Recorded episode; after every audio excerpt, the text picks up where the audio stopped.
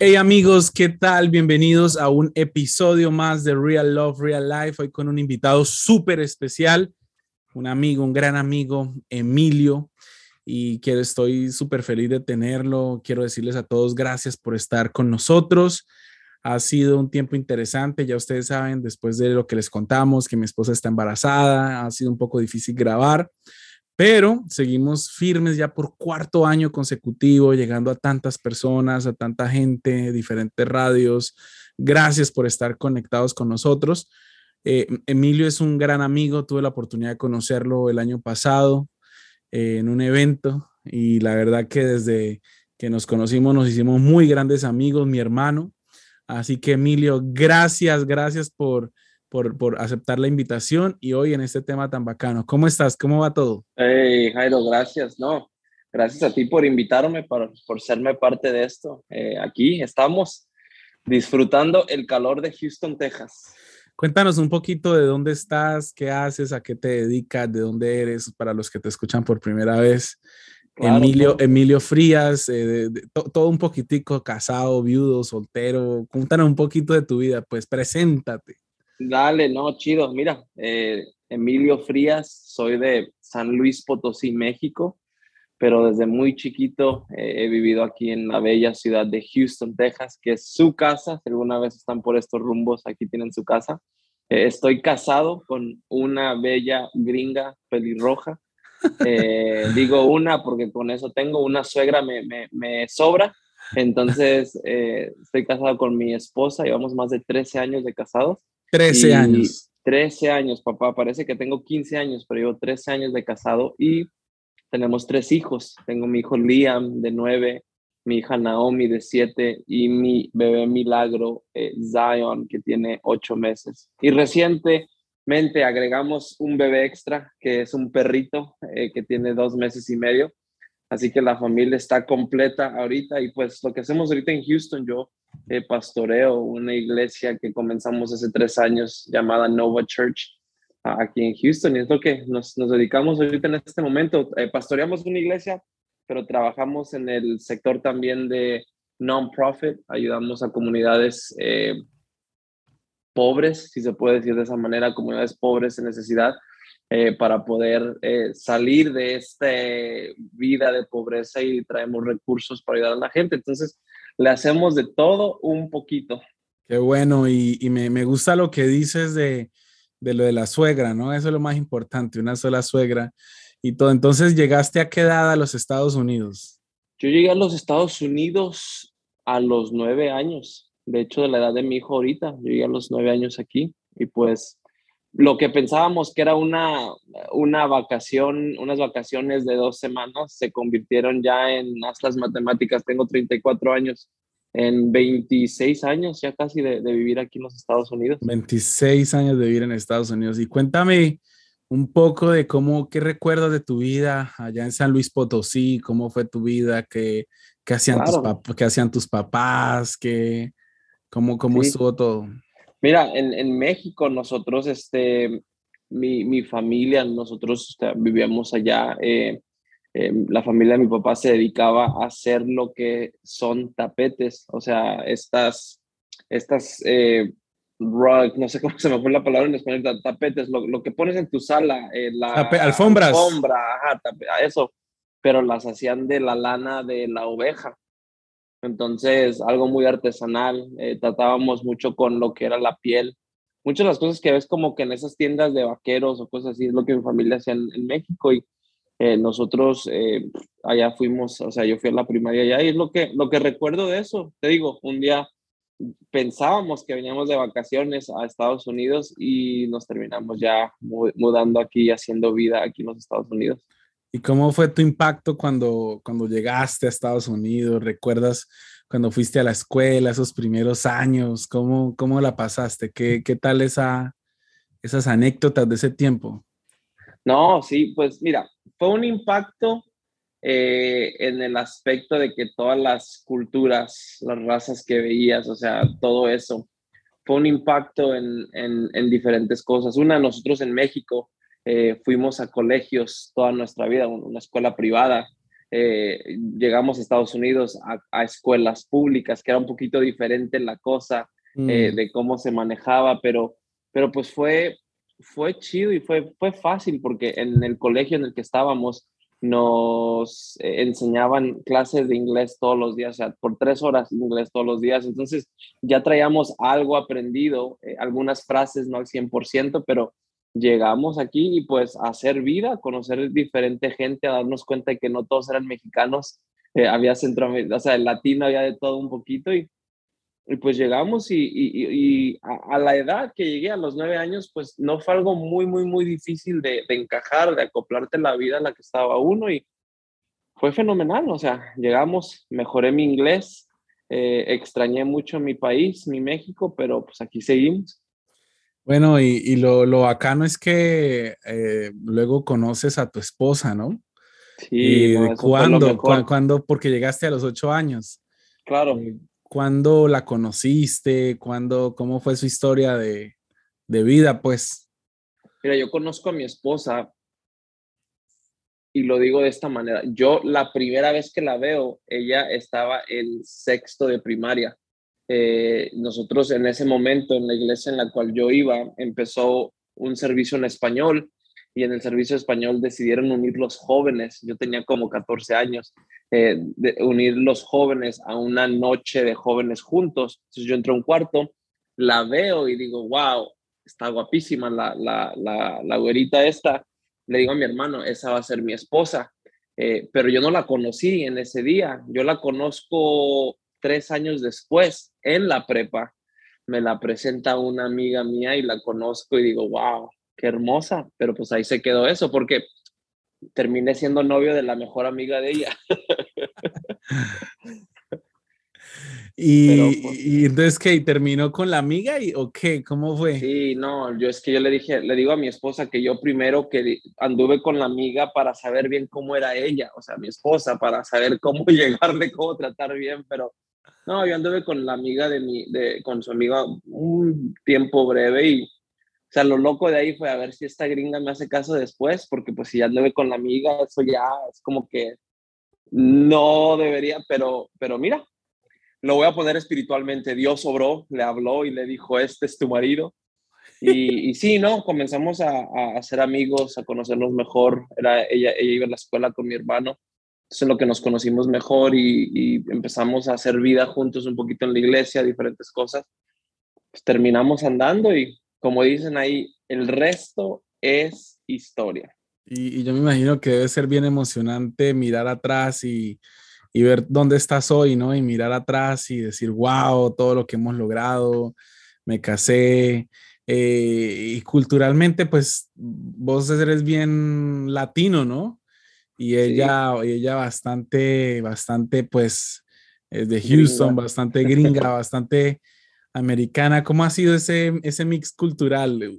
¿Tú eres más de acá o ella es más de allá o cómo es la cosa? Mira, yo creo que esa mezcla es igual. Estamos yo más de allá, pero igual de acá y ella lo mismo. Nosotros en el distrito escolar, digamos, en la, en la parte de Houston donde vivíamos, es el área más eh, diversa eh, de la ciudad. O sea, todos los idiomas que se hablan en el mundo se encuentran en el área donde nosotros crecimos. Era un área mega diversa. Entonces, ella estuvo rodeada de, la cultura mexicana desde muy chica, eh, pero ya al entrar a mi familia, como que le, entró de más. O sea, conoció a mi mamá, conoció a mis, a mis papá, a mi papá, a mis hermanos, mis hermanas. Entonces, eh, mi hermana, entonces estuvo ahí, ella fue sumergida completamente en la cultura mexicana, pero igual, pues uno creciendo aquí como yo, igual sumergido en la cultura americana, si lo puedes decir así. Entonces, creo que hay un buen balance. Eh, ella ahorita, de hecho, come más chile que yo, entonces creo que ella, me dice que ella es más mexicana que yo en ese aspecto. Wow, increíble, increíble, qué, qué buena, qué buena, Así es. qué buen final, porque hay mucha gente que cuando tiene un mix cultural se le complica, se le, se le hace difícil, eh, tener un matrimonio estable y todo, pero qué bueno que en tu caso ha sido, ha sido, ha sido algo muy bueno. Tú pasaste una, una temporada muy dura, bueno, has pasado muchas, ¿no? Pero una de las más duras fue que superaste un cáncer, eh, superaste un cáncer y, Y, qué tal si nos cuentas un poquito de, esa prueba, ¿no? Porque ya estabas casado, ya tenías hijos. Claro. Eh, ¿qué, sucedió? Porque los, los doctores te dieron pocos días y acá estás más vivo que nunca, hasta más joven te ves. Sí, ¿verdad? Mira, estoy jovencísimo. No, mira, nosotros el, esa historia es loca, como has dicho, he, pasado muchas, muchas historias trágicas. Este domingo predicaba en nuestra iglesia y les decía que eh, en momentos trágicos muchos de nosotros queremos culpar, correr, dudar, pero algo que me recuerda leyendo las escrituras y viendo la Biblia un poquito es de que como Dios de la ceniza siempre algo nuevo nace y algo mucho mejor. Entonces, yo he pasado por muchas temporadas difíciles en nuestra vida, pero en el 2014 eh, empezó difícil. O sea, si yo te contara todo el 2014, eh, eh, fue un año que tú dices, no manches, y cómo, cómo la liberaron mi esposa y yo, diferentes cosas. Luego platicaremos más de otras de esas cosas, pero específicamente en el cáncer, a, mí el 20 de abril del 2014 era el día de Pascua. Eh, mi abuelita el 20 de abril fallece de cáncer. Ella muere. yo iba rumbo a la iglesia, eh, me llama mi mamá y me dice, regrésate, que tu mami ya, mi, mi mami es mi abuelita, está a punto de partir con el Señor. Ella ya había vencido al cáncer hace 16 años antes de esa fecha y el cáncer regresó y pues atacó abruptamente su vida y regreso, pero yo una semana o dos semanas antes había ido al doctor por unas cositas que noté ahí que, que no estaban hacia la, a la línea de, de algunas cosas en mi cuerpo y Larga historia corta, mi abuelita fallece el domingo, al siguiente día yo estoy en el doctor, en la silla del doctor, recibiendo las noticias que yo tengo cáncer y estoy en la última etapa y el cáncer es el más agresivo. Entonces tú te puedes imaginar el shock que nos dio en menos de 24 horas. Mi esposa en ese momento estaba embarazada de mi hija Naomi dos meses. Yo recuerdo estar sentado en la silla, el doctor está en una esquina, mi esposa está en la otra y el doctor dice, mira, quiero que entiendas, es el cáncer eh, en la última etapa, es el más agresivo del cáncer que tú tienes eh, y, dentro de eso ya no puede haber una operación para quitártelo porque va a regresar en tres meses, radiación ya está fuera del, de, la conversación, lo único que podemos hacer es entrar a quimioterapia. Pero en ese momento yo recuerdo quimioterapia y lo que hizo en, el cuerpo de mi mami, o sea, ella tenía las venas reventadas, se veía todo morado y todo eso. Y, yo recuerdo en ese momento, eh, nosotros en platicando, mi esposa comienza a llorar, ya sabes, eh, y yo pues claro, yo también. Pero yo recuerdo en ese momento, eh, mi pastor había dicho algo en un viaje que hicimos en un estadio en, en Nueva York y él, y él dijo, toma el mismo tiempo orar por tu situación que preocuparte por ella. Eh, la, decisión va a ser tuya, ¿qué vas a hacer? Y yo, eso regresó a mi mente en ese momento y dije, ¿sabes qué? Yo voy a orar. Em, saqué mi celular y yo en mi celular tenía muchas cosas que Dios había hablado a mi vida que no se han hecho realidad todavía. Entonces yo le dije, Dios, o dos cosas, o vas a hacer todo esto realidad o me vas a llevar y vas a acelerar esto, pero vamos a darle con todo. Y, todo ahí tuvo que ver con un cambio de perspectiva. Em, eh, la perspectiva fue lo que ayudó, cambió todo y, y pues me diagnostican. Eh, pasamos momentos, digamos, difíciles. Yo entro, recuerdo que uno de los viajes, eh, la iglesia a la que yo atiendo, la matriarca de la iglesia, se llama ah, Mama Dori, le decíamos todos en, en, esta iglesia, ella en uno de los viajes, me, yo le dije que yo no quería tomar quimioterapia porque yo supe lo que le hizo mi abuelita. Ella me dijo, básicamente eres un tonto. Eh, muchos oramos por milagros y yo estaba orando, Señor, sáname, Señor, trae un milagro, haz un milagro. Pero lo que ella me dijo es de que muchos oran por el milagro y es fenomenal, Dios puede hacer el milagro, pero me dijo, Emilio, ¿no crees que Él ha mandado a médicos con inteligencia y con las nuevas cosas para poder ser parte del milagro? Y ella cuenta su historia de su sanidad de cáncer y lo contó por todos los Estados Unidos y fue ahí donde decidí eh, tomar quimioterapia. Ahora, te lo digo rápido, mi Jairo, para que entiendas. Eh, mi abuelita iba a quimioterapia, nada más para que entiendas la agresividad del cáncer. Mi abuelita iba a quimioterapia, digamos, hoy, por una hora y media y ella no regresaba en tres semanas. O sea, ella tenía tres semanas para descansar. una hora y media nada más, tres semanas. Yo no, yo llegaba el lunes, seis horas, pum. Martes, cinco horas. Miércoles, cinco horas. Jueves, cinco horas. Viernes, cinco horas. Descansaba dos semanas y a darle otra vez. El nivel de quimioterapia y medicina que entró a mi cuerpo, o sea, me hubiera afectado muchas cosas. Los doctores dijeron que no íbamos a poder tener hijos ya, eh, pero Dios tuvo otra palabra. Seis años después de todo eso, Dios dijo, te voy a mandar un hijo más porque lo necesitas. Y pues, esa fue la temporada que nosotros vivimos. Nosotros, eh, todo un verano, yo recuerdo mi oración era, Señor, mira, si me vas a llevar, chido. Nada más dos cosas. Ese año yo iba a predicar en la Ciudad de México en noviembre y yo amo la Ciudad de México y dije, déjame llegar a noviembre, Dios, a ir a disfrutar unos tacos deliciosos en la casa del pastor, un restaurante en la Ciudad de México. Y segunda cosa, déjame ver a mi hija nacer. Ya después de eso, tú llévame, nada más quiero ver eso y mira, aquí estamos, 2022, seguimos vivitos y coleando, Dios tiene planes, aquí estamos y pues a seguirle dando. Wow, te, te digo que me, me, llegó a mi corazón, imposible no, no, no, no, no sentir que, que uno llora o algo con eso, me, he conmovido mucho y, y escuchándote puedo notar que la raíz eh, de, del miedo, pues, de tomar la quimioterapia era, era lo que habías visto con tu abuela, ¿no? Y aquí quiero que hagamos una pausa eh, porque vamos a, continuar un poco con la historia, pero con propósito al tema que es buscando la raíz. Eh, muchas, muchas, muchos de los miedos que nosotros tenemos tienen una raíz, ¿no?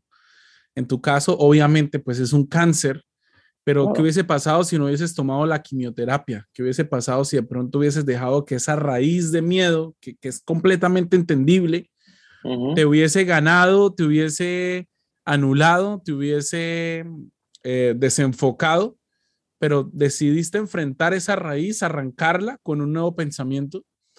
Y es un poco lo que muchas veces nos pasa a nosotros. Tenemos raíces, o sea, vemos el fruto de cosas que vivimos en nuestras relaciones, en nuestra vida de fe, en nuestro cristianismo, en nuestro matrimonio, pero todo, todo, todo tiene una raíz, una raíz muy profunda que hay que descubrirla, hay que encontrarla y hay que enfrentarla, arrancarla y, y sembrar una nueva semilla. Así es, así es. No, eso, eso, es, eso es algo clave que, que acabas de decir. Eh, todos tenemos una raíz.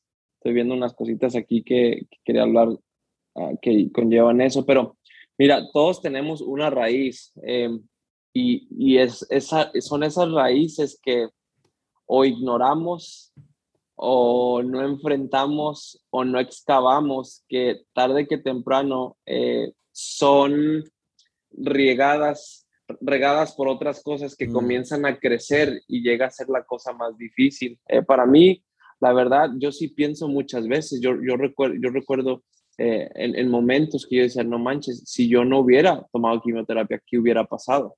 Si yo no hubiera escuchado a esta conversación, ¿qué hubiera pasado? Si yo hubiera dejado que el miedo ganara la, la batalla en la mente, o sea, ¿qué hubiera sido de todo esto? Pero, pero lo vuelvo a decir esto, o sea, uno, número uno, tiene que aprender a hacer las preguntas difíciles a sí mismo.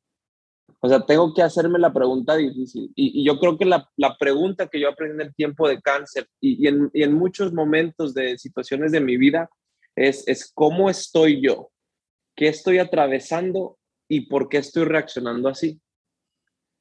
Y me doy cuenta que cuando yo hago esas preguntas, o sea, yo en mi vida, yo, yo, yo recuerdo, tuve una plática hace recientemente que yo reaccioné a algo de una manera que pues hasta me sorprendió a mí, pero yo dije, no manches, es que yo reaccioné así porque yo vi a mis papás reaccionar de esa manera. Y aunque yo recuerdo en esa reacción que yo tuve, yo dije, yo nunca voy a hacer lo que mi papá hizo y, y hacer y decir. Y cuando yo lo hice, no manches, yo dije, oh. Pero es que ahí había una raíz eh, muy profunda de algunas cosas que en ese caso yo, yo, yo, yo aprendí eh, algo de que tiene que lidiar con fracaso y tiene que lidiar con fallar con, con cosas que yo vi en mi familia. Entonces, para mí algo muy clave, como te lo digo, es, es aprender y hacer esas preguntas difíciles. Y la pregunta más difícil es saber es cómo estoy yo hoy. La pregunta que yo me hago todas las, las semanas eh, al comenzar el mes es, ¿cómo está Emilio? Y para mí, mira, yo, yo soy muy intencional en varias cosas, Jairo, yo haciendo ministerio, todo lo que hacemos, lo que vivimos, yo he aprendido a, a, poder eh, agendar mi día y priori, priorar, ah, se me esa palabra, ayúdame. Priorizar. Priorizar, ahí te va, te lo iba a decir en chino, pero no, priorizar lo que es importante. Hace unos, unas semanas yo predicaba eh, algo que nunca lo había visto de esta manera, pero la, la, cosa era, ¿cuál es el mandamiento más grande? O sea, ¿cuál es el mandamiento que Dios nos llama? La, la historia que, que, vemos en Lucas y, y, y, Jesús eh, está hablando y, y, están, y dicen, ¿sabes qué? El mandamiento es ama a tu Dios.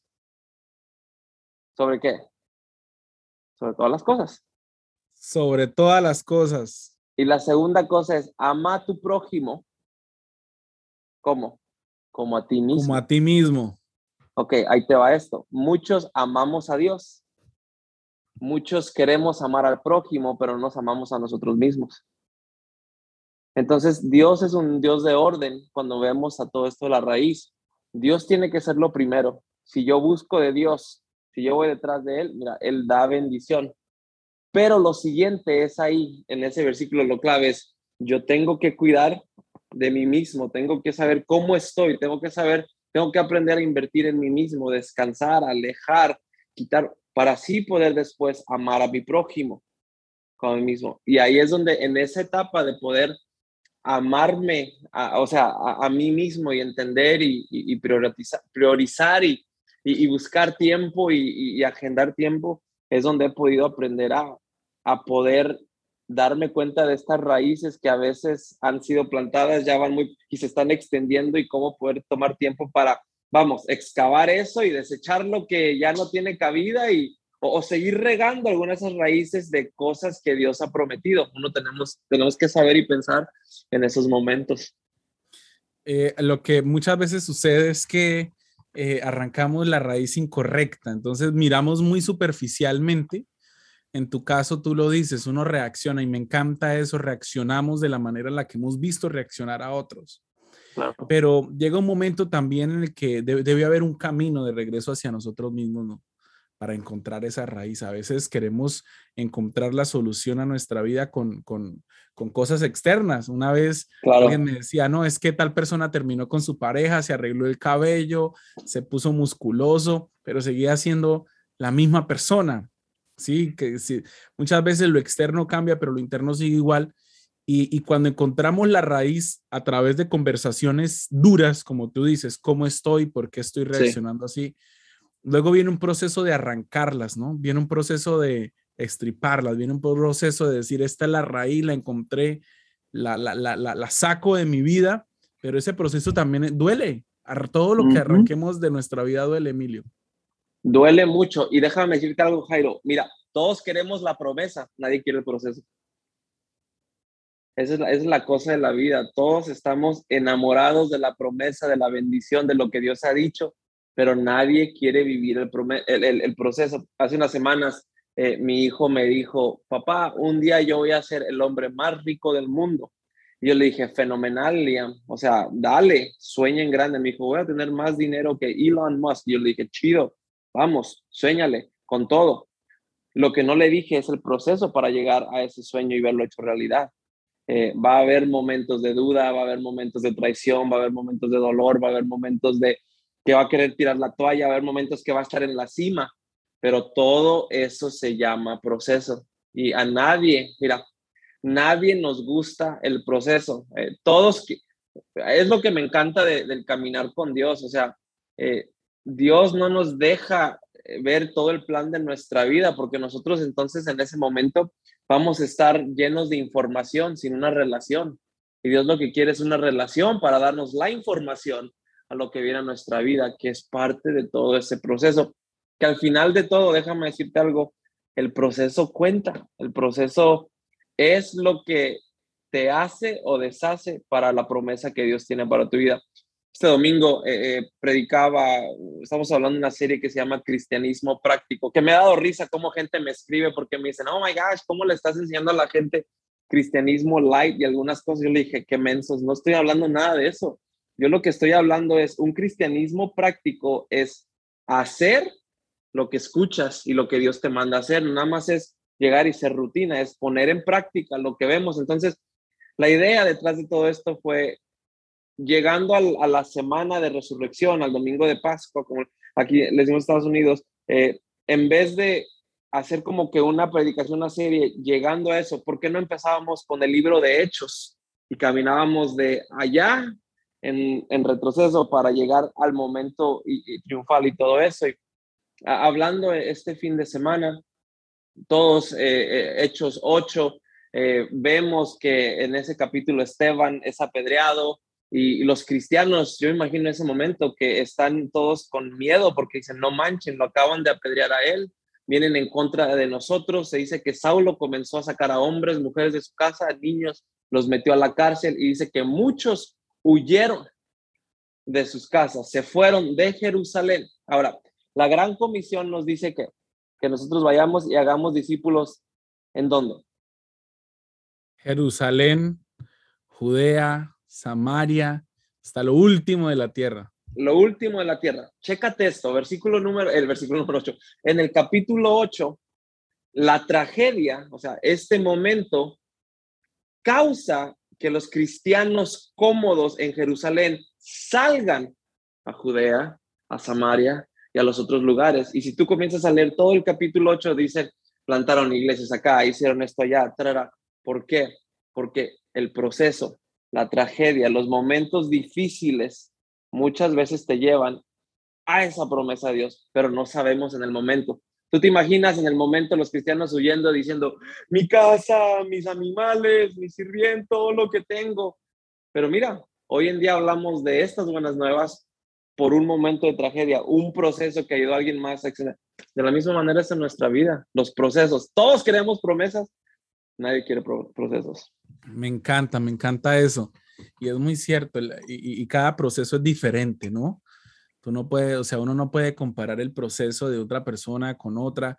Y es que algo que quiero decirte es que si tú no descubres la raíz de lo que te pasa en tu vida, vas, a, vas a estar ah, caminando en círculos, ¿no? Y, y, uno camina en círculos, la vida emocional es un círculo, la vida financiera es un círculo, y uno repite los ciclos de la familia. Estaba, estaba leyendo una estadística que decía que la pobreza alcanza hasta 11 generaciones. Me llamó mucho la atención ese dato porque mm, va de, familia en familia, de generación en generación, porque se, repite un ciclo. Él reacciona como él reaccionó y él reaccionaría como yo reaccioné y yo reacciono como él reacciona. Y, es un ciclo, pero cuando nosotros nos atrevemos a, a, lo que tú dices, de empezar este nuevo camino, este nuevo proceso, descubrir la raíz, enfrentar con, enfrentarme con preguntas difíciles, arrancar Em, esa raíz y empezar este nuevo proceso es bien, es bien chévere. Pero en tu vida personal, ¿cuáles áreas o cuáles raíces crees que tú arrancaste, que tú descubriste o qué traumas que estaban muy sembrados en tu corazón tú descubriste? Eso es como un poco más vulnerable. Y quiero, bueno, me, gustaría, quiero empezar yo. Em, yo, yo, yo, superé de una manera muy fuerte em, una, una, etapa de mi vida a través de preguntas incómodas y conversaciones incómodas, pero, sabes, no era tan grave como yo pensaba. Cuando lo enfrenté, cuando le di la cara, pude ver, valió la pena. Y lo que tú dices, ese proceso vale la pena. Y, fueron raíces muy profundas que Dios sanó, que fueron en mi adolescencia, que Dios eh, me, hizo libre, me, dio, me, permitió experimentar de su amor para poder decir, sí se puede. Pero en tu vida personal, ¿qué raíz, qué trauma o, algo que tú hayas podido descubrir que dijiste, esta era la razón, yo era muy temeroso, aquí me di cuenta que aquí fue y así lo quité de mi vida y así pude vencer esta raíz? No, claro, yo creo que una de las, muy buena pregunta, una de las raíces con la que, o sea, mira, te, lo, te lo pongo de esta manera, hay momentos que hay, hay una, hay una foto en Instagram que a veces sale donde está Jesús y alguien está aferrado a un osito chiquito, pero Jesús tiene como que algo más grande atrás de él y está diciendo, dame eso, y, o sea, pero nosotros aferrado al osito. Yo creo que en varias etapas de mi vida yo he tenido que lidiar o esa raíz o arrancar la, la raíz de rechazo.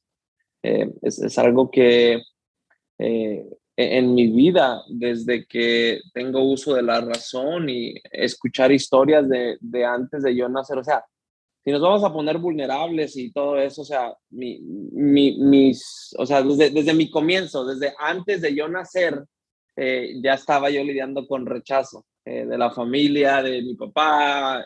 mis papás se casaron muy jóvenes, 17 y 16 años. O sea, eso ya era algo que, que uno estaba lidiando y, y en varias ocasiones eso se ha presentado. Entonces, eso fue una raíz que un día yo de verdad, me, y, no digo un día, o sea, han, sido varias veces, eh, me, me, he tenido que poner delante de Dios y decir, ¿sabes qué? Así me siento, así estoy, o sea, literal, como tú dices, conversaciones incómodas, momentos donde hacen, o sea, hay preguntas, hay, hay, hay cosas que uno no quiere hablar, pero tienes que exponer para poder dar eh, sanidad a esa área, pero también poder arrancar y, y, comenzar. El error a veces que cometemos, y lo he cometido yo, yo creo que muchos nos encontramos en este bote a veces, es de que estamos tan cómodos en nuestra toxicidad que no queremos dejar ir partes de esa raíz. Ha sido tan parte de nosotros que nos da miedo dejarlo ir. Yo te lo digo en mi parte, y tú dices, pero qué, Emilio, espérate, espérate, ¿cómo no vas a querer dejar ir la raíz del rechazo? Yo digo, no, mira, decir, ¿por qué no? Hay momentos que no quise entregar todo eso delante de Dios porque el ser rechazado me hacía que yo trabajara de más en ciertas cosas. Yo crecí en liderazgo, en talentos, en aptitudes. Entonces yo pensé que si se iba esa raíz de rechazo y el yo querer hacer todo para comprobar de que yo era mejor de lo que ellos pensaban, entonces si yo dejaba ir eso, ya no iba a funcionar igual.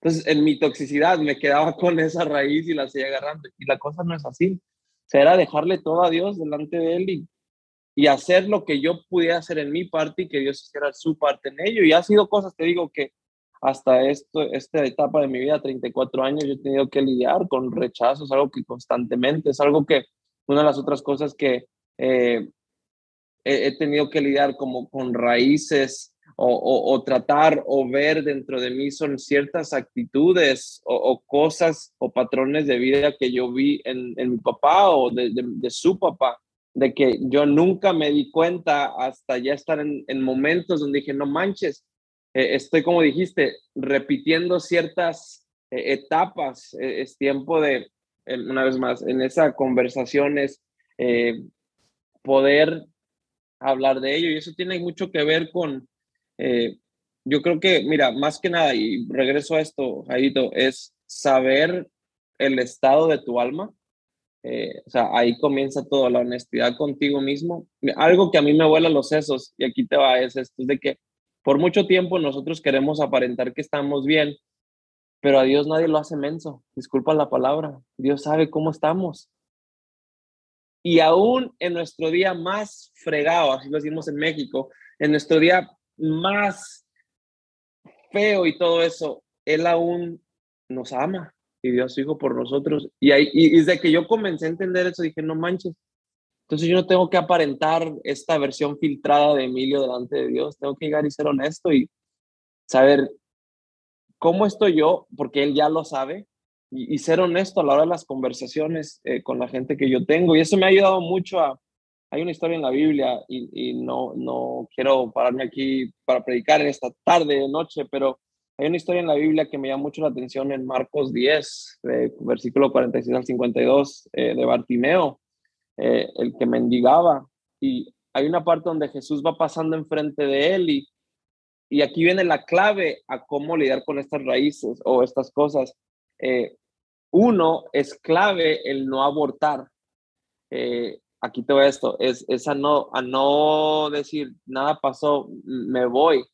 O sea, imagínate, Bartimeo estaba, estaba ciego eh, y él quería ver, pero él llegaba diariamente a ese lugar a pedir dinero. O sea, él ya sabía cómo, él era profesional a la hora de pedir dinero. O sea, él ya sabía cómo ingenuársela, pero su sueño más profundo era ser sanado y poder ver. Eh, que va a lo que te quiero decir, al punto es, es de que tenemos que también darnos cuenta de quién está a nuestro alrededor a la hora de lidiar con raíces. En, el versículo, si tú lees un poquito ahí, léanlo después cuando tengan tiempo, pero dice que cuando él, él, siente, imagino, yo, o sea, yo me, cuando leí ese versículo cerré los ojos y dije, ok, ¿cómo hizo? Él olió a Jesús, escuchó, me imagino que escuchó que él venía, pero dice que él empezó a, a, levantar la voz y a decir, eh, Jesús, Jesús, o sea, ten misericordia de mí. Y dice que los amigos o los que estaban alrededor lo callaban y le decían, cállate, cállate. A lo que él hizo, él empezó a gritar más fuerte.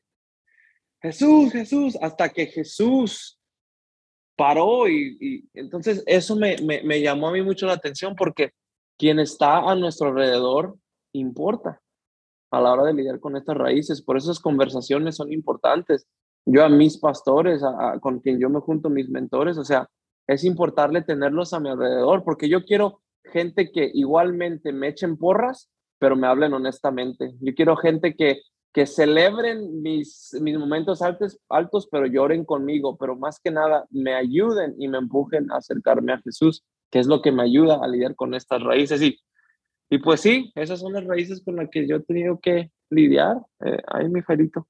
Más que la, la, de rechazo, esa es la que... Me, me gusta que, que, lo hablas y, y, y, puedo escuchar un hombre que, las, que ha superado estas raíces. Una persona, ahora, vamos a decirlo, toda raíz a veces también deja como sus secuelas, ¿no? Claro. Pero uno, uno sembrar esa nueva semilla y, creo que tocaste un tema muy importante porque creo que todos, todos, todos los seres humanos, así como nos hemos sentido amados, también nos hemos sentido rechazados pero mm, una vez leí una frase que a veces el rechazo es Dios guardándote de algo de alguien. Y, me encanta eso de, saber estar rodeados en medio de, nuestra, de nuestras raíces, cómo estamos rodeados, porque eh, muchas veces nosotros escuchamos más la voz del, del, desánimo que la voz interna de la esperanza. Nosotros somos muy fuertes, tenemos esperanza, queremos el cambio, queremos arrancar la raíz, pero a veces ah, le, ponemos más cuidado a, una, le ponemos más cuidado a una situación externa. Y yo quiero, decirte yo quiero decirle a la gente que está atravesando por raíces, que está descubriendo qué es lo que le está pasando. Eh, Emilio nos ha dado unas claves. Ten conversaciones incómodas, pregúntate a ti mismo cómo estás, por qué reaccionas de esta forma, descubre cuál es la raíz y expone esa raíz, ese trauma, ponlo frente a Dios pero esa raíz puede salir y dejar el espacio para una nueva semilla, una semilla de esperanza, una semilla de las cosas van a cambiar, una semilla, una semilla nueva. Y quiero, queremos dejar eso en, en, en, la vida de las personas que nos están escuchando en este episodio. Son temas que en una hora no, no lo vas a, solucionar porque todos tenemos, hay gente que tiene raíces de amargura por una violación, hay gente que tiene raíces de odio porque nunca conoció a su papá, hay gente que tiene raíces de baja autoestima, hay gente que tiene raíces de rechazo, pero algo que me encanta es que eh, eh, Pablo cuando escribía estas cartas estaba rendido y rodeado, rendido a Dios y rodeado de personas a su alrededor. Entonces, rodéate de gente que te ame, rodéate de gente que crea en ti. Si no hay nadie que tú consideres que, que es bueno en este proceso, aquí estamos para, para acompañarte, pero que puedas tener esperanza. ¿Qué le dirías, eh, Emilio, a todas estas personas que, que, que, han tenido un cara a cara hoy con sus raíces, con sus traumas, con, con lo que han tenido que incómodamente hablar sobre el futuro, sobre lo que puede suceder? Y, esto es un mensaje de esperanza para todos ellos. ¿Qué le dirías a, todos ellos? Dale, tres cosas. Número uno, la cosa que yo te diría es, en medio de la temporada que estás viviendo, ¿cómo estás respondiendo? ¿Estás respondiendo por lo que ves o por lo que crees? Eso te va a ayudar mucho. O sea, si yo voy si yo creo que Dios puede hacer algo, entonces, mi respuesta tiene que ser basada en, eh, en algo que está lleno de fe y de entendimiento de que Él puede hacer algo. Si mi respuesta está basada en mi situación presente y lo que estoy viendo, entonces tengo que asegurarme que camine más cerca, que, que, que yo camine más cerca de Él. Segunda cosa que yo te quiero animar si estás escuchando o, o viendo, no sé de qué manera llegaste aquí, es de que puedas contestar esta pregunta honestamente delante de Dios. Y la pregunta es esta, ¿qué quieres? Cuando Jesús se acerca a Bartimeo, le pregunta, ¿qué quieres? Bartimeo necesitaba dinero para comer, pero él quiso recibir su vista. Él fue honesto con lo que él quería. Yo al principio de, del año pasado, yo estaba lidiando con algunas cosas. Mi oración fue, Dios, yo no quiero ni dinero, ni quiero esto, ni quiero otro. Yo quiero ser completo. Yo quiero ser sanado. O sea, yo quiero que tú de verdad sanes áreas que yo ni me he dado cuenta. Esa era mi, petición. Yo recuerdo manejando. Entonces, mi, desafío para ti es que puedas eh, hacer esa pregunta y contestarla honesta. ¿Qué quieres?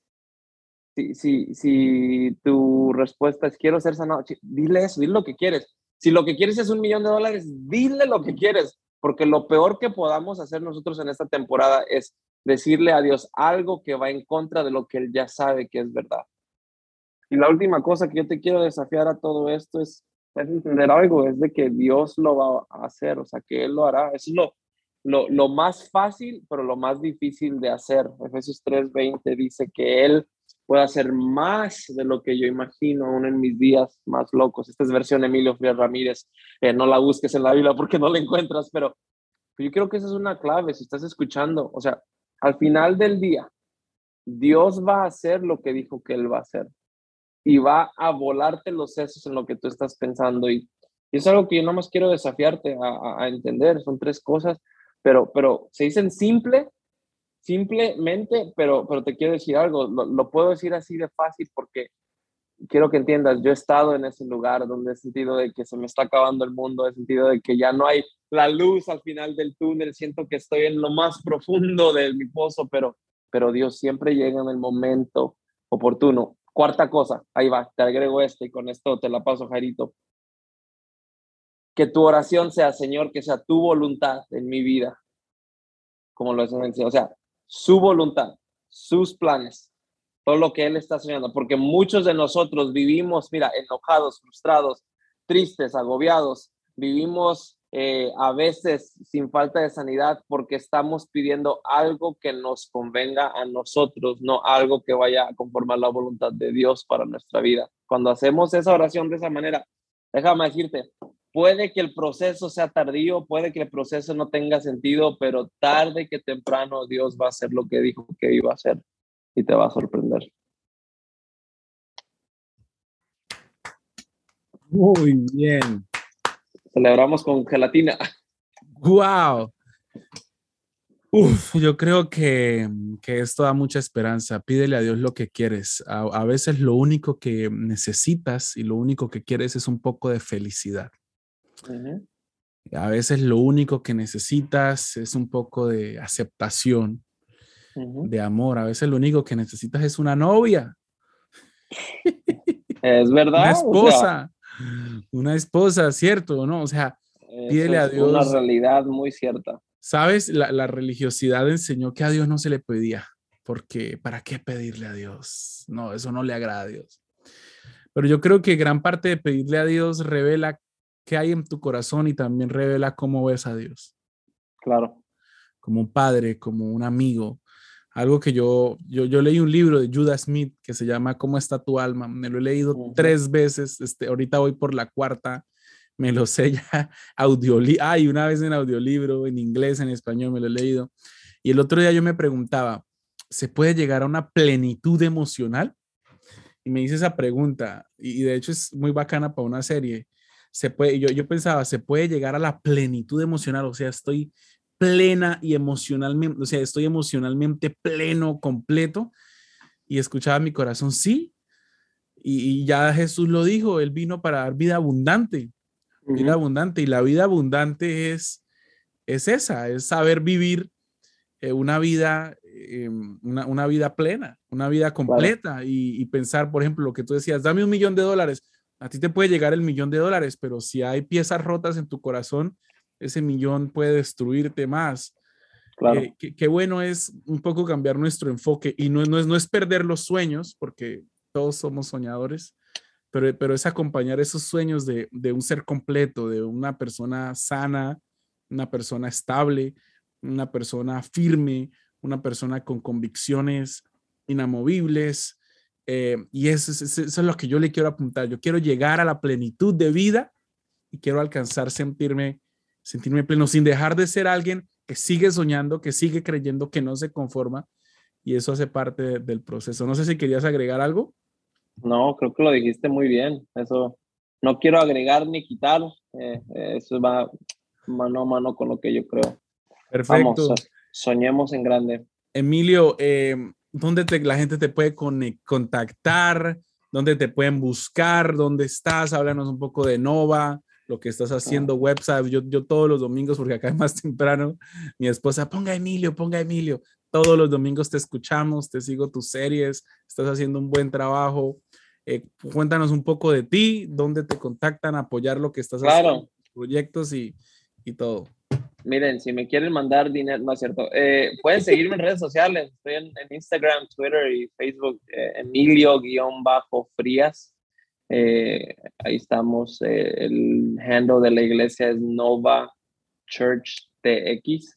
Y, pues aquí estamos en Houston. Estamos, hace tres años plantamos esta, esta bella iglesia, Nova Church servicios inglés y español. hicimos algo nuevo aquí en la ciudad de Houston. Antes de eso, pues eh, nosotros fuimos pastores de jóvenes en Lakewood eh, en español, lideramos todo el, movimiento en español y pues ahí estuvimos dando, soñando, haciendo y, Dios nos llamó después de la temporada, mi esposa y yo, a, plantar esta bella iglesia y estamos ahorita nosotros en un proceso, oren por nosotros, eh, somos una iglesia portátil, no tenemos edificio, usamos un edificio que nos Dios nos ha bendecido, pero estamos necesitando nuestro edificio porque ya no cabemos en el edificio en el que estamos. Eh, así que ahí, si alguna vez están por Houston, aquí está su casa. Si podemos orar en lo que podamos servirles, mira, soy accesible en lo que podamos servirte. Eh, me puedes escribir en Instagram o por mi correo, emilio arroba Ahí estamos para lo que podamos servir. Perfecto.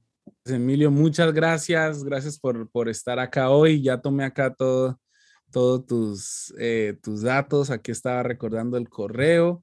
Eh, muchas gracias y bueno, nos escuchamos en un próximo episodio. Amigos, gracias por habernos acompañado. Ahí en el link de nuestro Face, en la biografía nuestro, de nuestro Instagram, real.love.podcast. Ahí tenemos em, en nuestro link todos los más episodios esta temporada, este año. Esperamos que Jen pueda estar rápido otra vez con nosotros, más invitados. Así que un gran abrazo y nos escuchamos en un próximo episodio. Chao, chao.